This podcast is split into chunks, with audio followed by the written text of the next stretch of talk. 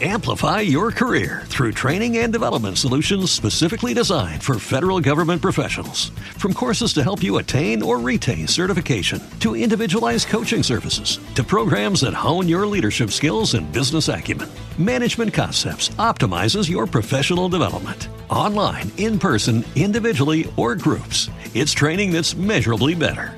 Learn more at managementconcepts.com. That's managementconcepts.com.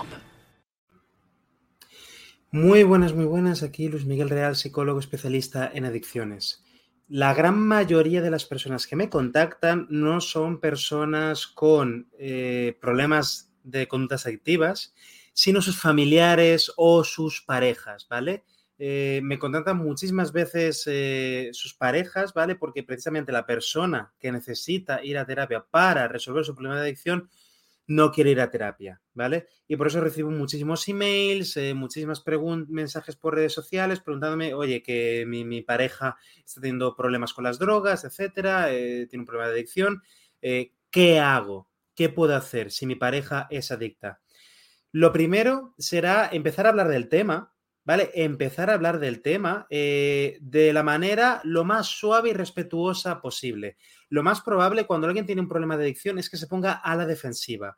Debemos entender, ¿vale? Debemos empatizar con la persona e imaginarnos eh, el gran miedo y vergüenza que probablemente ya siente, ¿vale?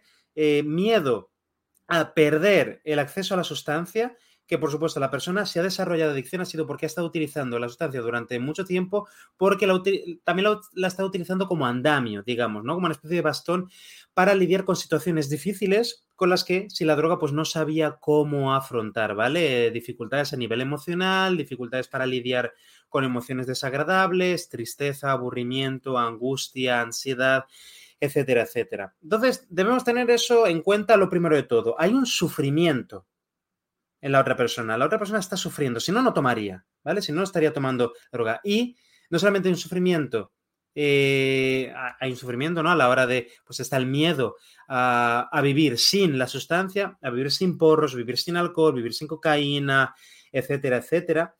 Y a la vez hay un miedo a, eh, pues a, por ejemplo, el síndrome de abstinencia. Hay un miedo a, a las reacciones de los familiares los problemas de adicción ya están suficientemente estigmatizados, entonces debemos intentar no estigmatizar más todavía a la persona eh, al hablar del tema. Es posible que al hablar del tema se ponga la defensiva y no nos quiera escuchar. Eso es eh, bastante probable, desgraciadamente, en muchos casos. Hay personas que mm, no reaccionan, desgraciadamente, hasta que se pegan una hostia, ¿vale? Hasta que tienen alguna situación ya más, eh, ¿cómo decirlo?, más amarga, más, eh, más seria o algún tipo de accidente, eh, está cerca de sobredosis, perder el trabajo, perder la pareja.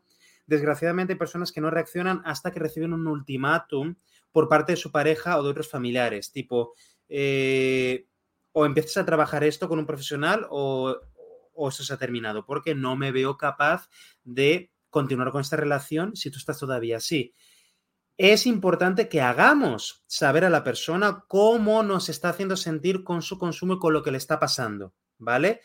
No intentemos chantajearle con tienes que dejar la droga de la noche a la mañana, porque si la, si la persona pudiese hacer eso, no estaréis ni hablando, ¿vale? Precisamente la persona está negándose porque no se siente capaz, no sabe cómo dejar la sustancia, no sabe cómo dejar la droga.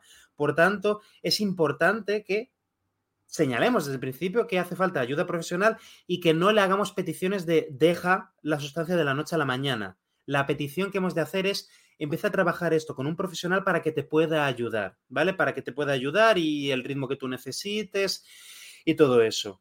Porque si le pedimos que de la noche a la mañana deje de consumir, es mucho más fácil que nos llevemos un no y que no quiera volver a hablar del tema y que nuestra petición cause más rechazo y entonces ya no podamos ni hablar del tema pero a la vez también es importante que hagamos saber a la persona, comuniquemos cuáles son nuestras emociones, cómo nos está afectando. Porque también muchas veces voy a utilizar el argumento de, bueno, yo hago lo que quiera con mi vida, eh, tú porque me dices, porque cuartas mi libertad y todo eso, eh, su consumo te está afectando. Si no, no estarías viendo este vídeo tampoco, ¿vale? Si no, eh, por supuesto que te está afectando a ti también. Y si te está afectando, tienes toda la legitimidad del mundo para decirle, mira, el hecho de que tú estés teniendo estos consumos y las consecuencias de esos consumos, el yo verte mal, yo ver esas consecuencias, etcétera, etcétera, a mí me afecta porque tengo miedo por ti y porque no me deja eh, disfrutar de nuestra relación. Y no me puedes obligar a que haga la vista gorda y que finja que eso no existe y que, que, eso no está pasando, que mire para otro lado y que finja que no está ocurriendo nada. ¿Vale? No me puedes pedir eso. Por tanto, yo por eso te estoy comunicando, mira, esto es lo que me hace sentir el que tú tengas esta situación en estos momentos. Y es totalmente legítimo, es totalmente legítimo.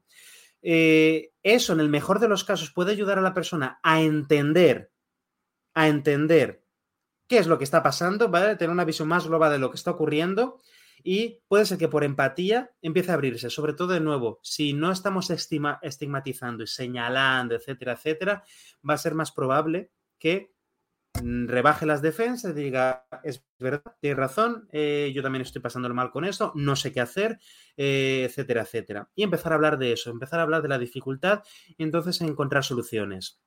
Vale, encontrar soluciones. Eso en el mejor de los casos. En el peor de los casos es posible que nos siga llevando, mm, pues llevando la contraria, jugando a la defensiva, que yo no tengo ningún problema, que son los demás los que tenéis problemas, etcétera. Si llegas a ese punto, si a ti te está haciendo sufrir la situación, tienes todo el derecho del mundo a cortar la relación. Tienes todo el derecho del mundo a poner límites, tienes todo el derecho del mundo a ponerle un ultimátum de, mira, si no, yo no tengo por qué aguantar esta situación, no tengo por qué seguir tolerándola.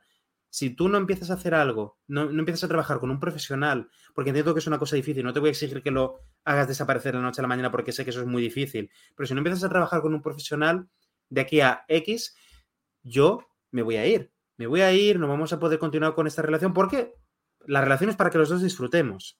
Y sé que es una conversación muy difícil, pero desgraciadamente es lo mejor que podemos hacer para ayudar a otra persona a entrar en razón, a empezar a conectar con cuáles son las cosas que está perdiendo en su vida por priorizar el consumo de la droga, por priorizar el consumo de la droga. Entonces, desde el cariño, ¿vale? Desde el cariño, desde el amor que tenemos con esa persona, pero en muchos casos ese ultimátum puede ser la mejor herramienta de todas para... Porque es poner límites, es poner límites, es poner delante nuestro propio bienestar y no condenarnos a estar, a, estar ahí si, si, la persona no quiere aceptar nuestra ayuda. Porque eso es otro punto importante que, que es difícil de, de aceptar, que no, no, no siempre van a querer nuestra ayuda, aunque se la ofrezcamos. Y que después de ofrecer nuestra ayuda varias veces vamos a tener que aceptar que no quiere nuestra ayuda y decir, vale, pues esto se acabó, me tengo que alejar, no puedo ayudarte porque tú no quieres esa ayuda, no crees que necesites eh, esa ayuda, entonces yo, por tanto, no puedo ayudarte. Y entonces, en el mejor de los casos, será pues poner distancia y si en algún momento quiere hablar del tema y está abierto o abierta a hablar del tema, hacerle saber que estamos ahí disponibles para ayudarle, estaremos ahí disponibles para ayudarle, apoyarle en el momento que, eh, que reconozca que lo necesite. Pero... ¿Te está gustando este episodio? Hazte fan desde el botón apoyar del podcast de Nivos. Elige tu aportación y podrás escuchar este y el resto de sus episodios extra. Además, ayudarás a su productor a seguir creando contenido con la misma pasión y dedicación. Amplify your career through training and development solutions specifically designed for federal government professionals. From courses to help you attain or retain certification, to individualized coaching services, to programs that hone your leadership skills and business acumen, Management Concepts optimizes your professional development. Online, in person, individually, or groups, it's training that's measurably better. Learn more at managementconcepts.com. That's managementconcepts.com.